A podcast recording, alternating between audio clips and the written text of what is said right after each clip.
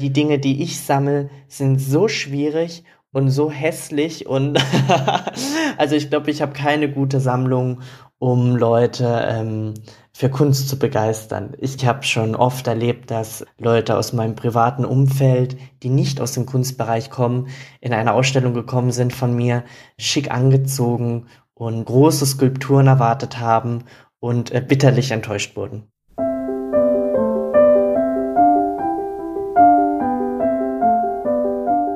Kunstblick, der Podcast rund ums Sammeln.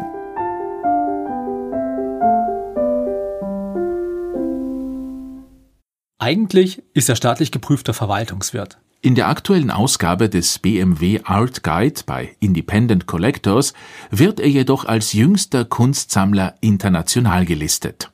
Lukas Jakob, Jahrgang 1998, kommt aus Freiburg im Breisgau. Schon lange engagiert er sich ehrenamtlich in örtlichen Kunstvereinen. Vor etwa sechs Jahren hat er dann selbst zu sammeln begonnen und zeigt seine Collection auch gerne der Öffentlichkeit. Bis vor kurzem war diese etwa im Rahmen einer Pop-up-Präsentation in der Berliner Galerie Anna 25 zu sehen. Vergangene Woche endete leider auch schon die von ihm kuratierte Ausstellung Young Poets in Marbella, Spanien. Vor allem Konzeptkunst bzw. junge Kunst seiner Generation hat es dem 24-jährigen Lukas Jakob angetan. Mittlerweile umfasst seine Sammlung rund 37 künstlerische Positionen in ca. 100 Werken, darunter Arbeiten von Christian Perdix, Michael Salzdorfer, Neckardoll, Fabio Baroli, Isa Gensken oder Carla Zipfel. Wir haben uns mit Lukas Jakob via Zoom unterhalten und über seine Kunstleidenschaft gesprochen, wie denn seine Freunde so auf die Sammlung reagieren und warum es für die Präsentation einer speziellen Installation mit einem Bohrer eine Aufsichtsperson braucht. Also, viel Vergnügen. Viel Vergnügen.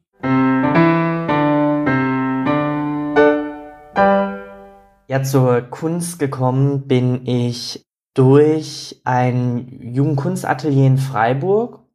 Da war ich früher immer selber. Das war so über den Sommer hinweg. Das hieß Jugendkunstparcours in Freiburg und habe mich in verschiedensten künstlerischen Disziplinen selber so ein bisschen ausprobiert. Und dann gab es in meiner Jugend noch so ein paar andere Indikatoren, zum Beispiel Lifestyle-Magazine, das war Freunde von Freunden aus Berlin. Das war wahnsinnig spannend für mich. Darüber habe ich ganz viele Künstlerinnen, SammlerInnen kennengelernt. Und dadurch habe ich so ein bisschen Zugang gefunden zur Kunst. Aber über die Eltern jetzt oder über die Freunde? So im Umkreis gab es da auch irgendwie einen Zugang zur Kunst oder gar nicht? Nee, überhaupt gar nicht. Das war immer so das Opa-Hobby, das ich hatte. Das war wirklich so mein eigener Weg, den ich da so gegangen bin, aber ich war damit eigentlich ganz glücklich. Ich habe mich jetzt selber nicht so im Fußballverein gesehen, das war jetzt nicht so meins. Ich war dann lieber im Atelier oder bin dann von den ganzen Ateliers auch irgendwann in die Vorstände rein. Ich sehe mich jetzt selber nicht als Kurator oder als Direktor, Museumsdirektor. Ja, ich würde wirklich sagen, ich bin Kunstsammler, ja. Du hast vorhin über deine Jugend gesprochen. Du bist Mitte 20, also noch nicht so alt, kann man sagen. Wie kam es vom Kunstschauen oder vom Kunstinteresse zum Kunstsammeln? Das ist ja doch nochmal ein großer Schritt, sag ich mal, dass man es jetzt besitzen will. Ja, meine ersten Arbeiten habe ich so gekauft 2016 und dann ist es eigentlich recht schnell eskaliert.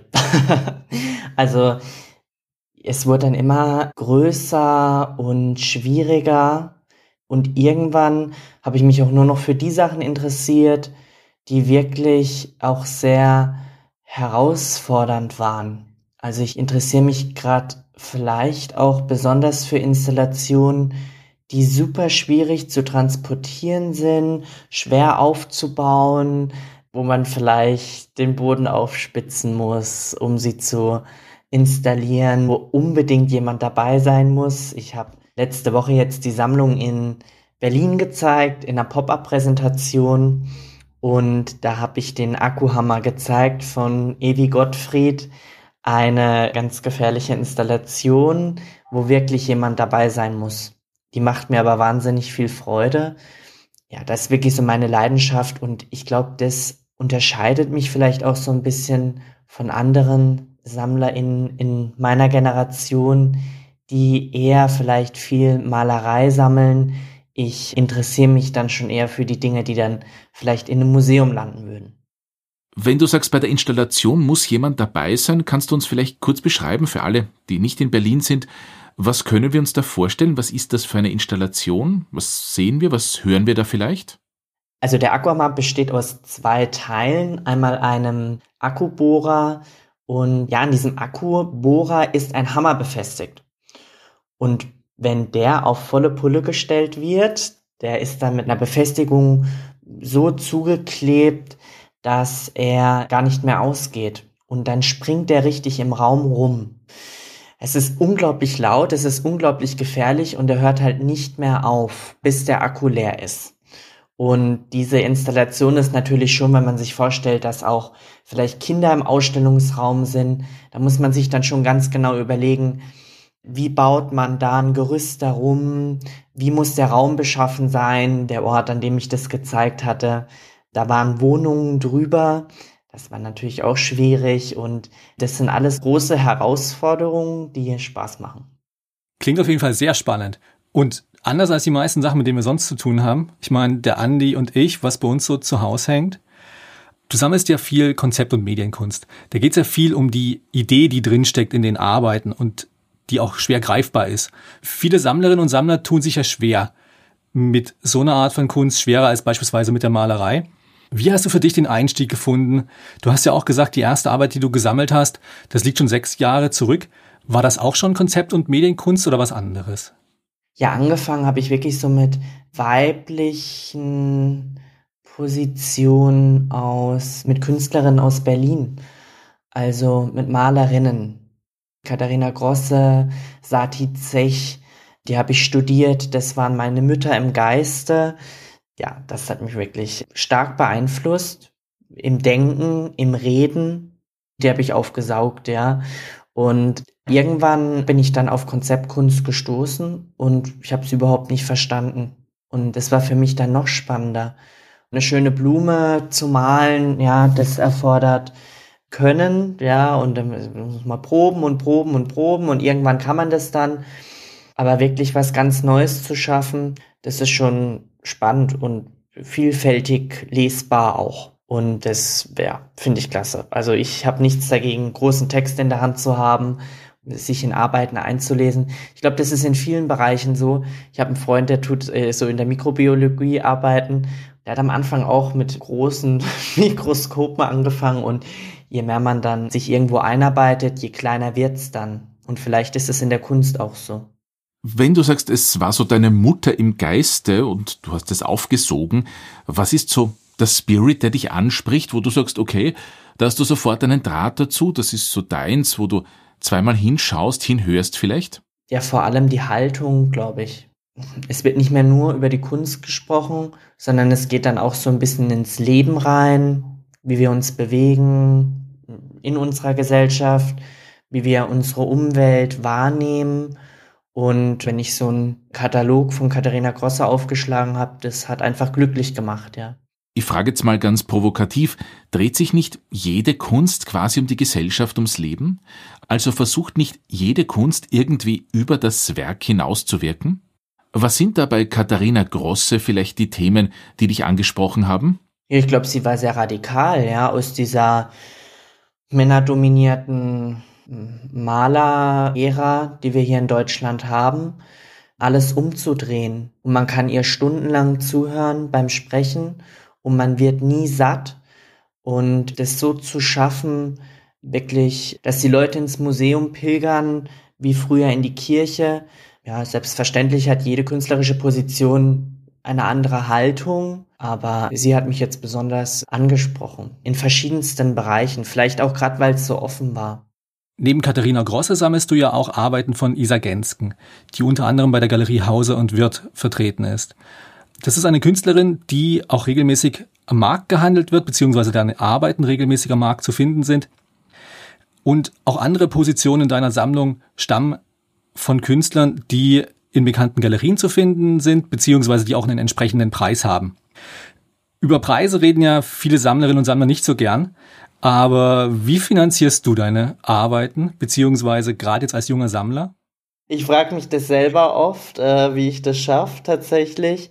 Und man muss überlegen, die Arbeiten von Katharina Grosse waren damals, gut, wo ich dann angefangen habe, ja, die waren schon in den Tausendern, keine Frage, ja. Aber die Arbeiten, die in der Zeit, wo ich angefangen habe zu sammeln, äh, für 5000 gehandelt wurden auf der Art Basel, die sind heute alle bei 20.000. Dann gab es auch viel Editionskunst, und gut, die Arbeiten von Katharina Grosse sind ja zumeist besprayt. So sind es dann eigentlich alles fast schon Unikate. Also ich glaube, ich habe viele Positionen, die jetzt so große Namen sind oder so. Das wird auch manchmal, ja, vielleicht auch manchmal in der Kunstszene dann so ein bisschen, ja, ich habe so große Namen und es ist ein bisschen gewinnorientiert, wird mir vielleicht vorgeworfen aber wo ich die gesammelt habe, da hat die niemand haben wollen. Rinton Johnson war, da haben alle äh, die Augen verdreht, ja, als ich ein Video gekauft habe von Rinton Johnson. Ich kann mich noch dran erinnern. Das habe ich bei Data Editions gekauft und Jahre später ist es dann in die äh, Julia Stoschek Collection, beziehungsweise Rinton hatte dann in der Julia Stoschek Collection eine Ausstellung und heute, äh, wenn ich sage, ich habe Rinton Johnson in der Sammlung, das ist ein großes Tremborium. Und damals wird darüber gelacht. Ja, aber so finanzieren natürlich, ich habe mir natürlich noch eine Arbeit, ja. also ganz nur sammeln geht natürlich nicht. Ich arbeite in der öffentlichen Verwaltung, verdiene da auch meine Brötchen natürlich. Ich habe einmal eine Arbeit verkauft tatsächlich. Da gab es aber Streit mit einer Künstlerin und es ist auch für viele KünstlerInnen vielleicht äh, sehr ungewöhnlich, weil ich die Arbeiten auch zeige. Wenn ich heute eine Arbeit kaufe, sage ich von vorhinein ganz klar, das muss dann kommuniziert werden, ja. Die Arbeit, die wird ausgestellt.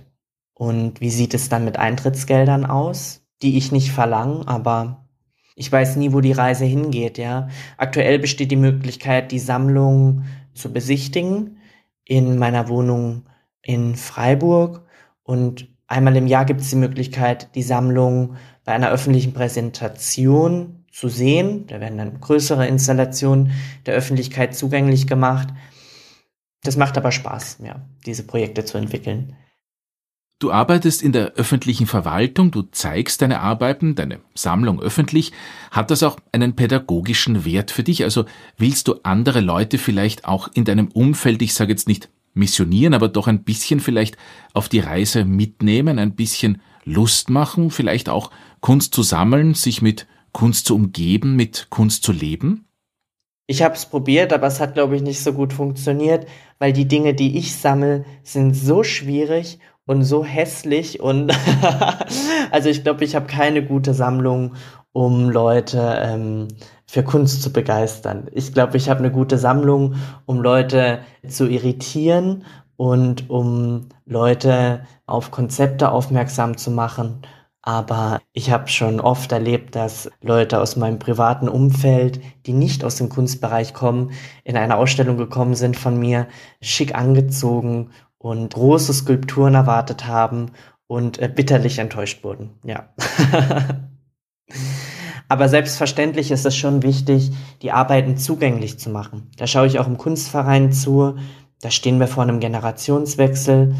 Sind, Im Kunstverein sind alle Ü60 und ähm, ich mit 24 natürlich das Küken im Vorstand. Und da müssen wir natürlich zusammenschauen, wie kann man so einen Kunstverein in der Zukunft gestalten. Und sowas geht nicht von heute auf morgen. So was muss man zusammen machen. Und es macht unglaublich viel Spaß. Ich kann unglaublich viel lernen. Es ist eine große Bereicherung.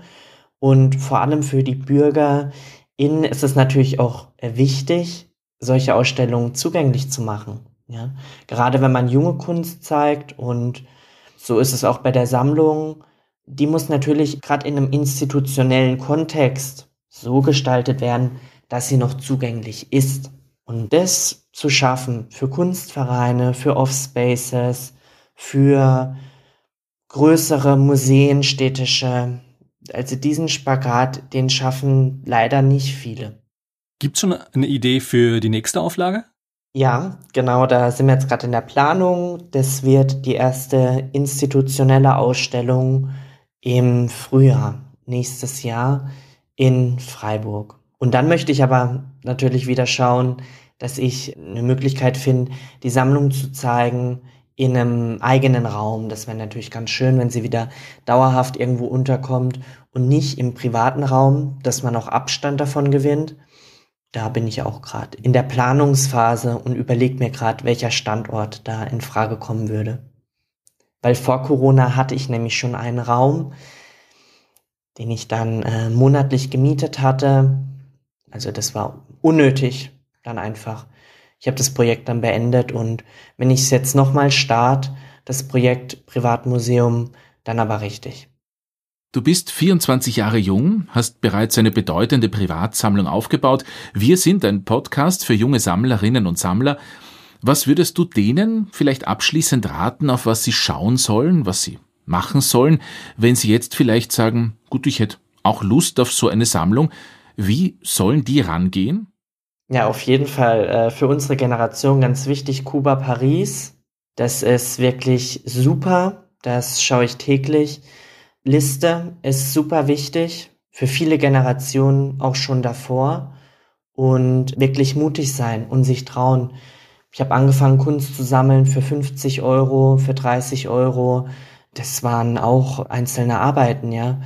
Patty Morgan zum Beispiel, das war eine skandinavische Online-Plattform gibt es heute auch schon gar nicht mehr. Ja, mutig sein und Fehler machen, ja.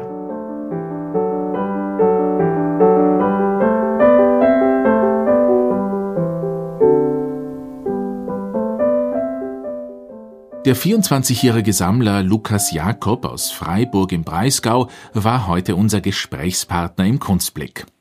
Wenn ihr mehr über seine Collection und ihre erste institutionelle Ausstellung erfahren wollt, dann klickt doch einmal auf seine Homepage www.sammlung-jakob.de.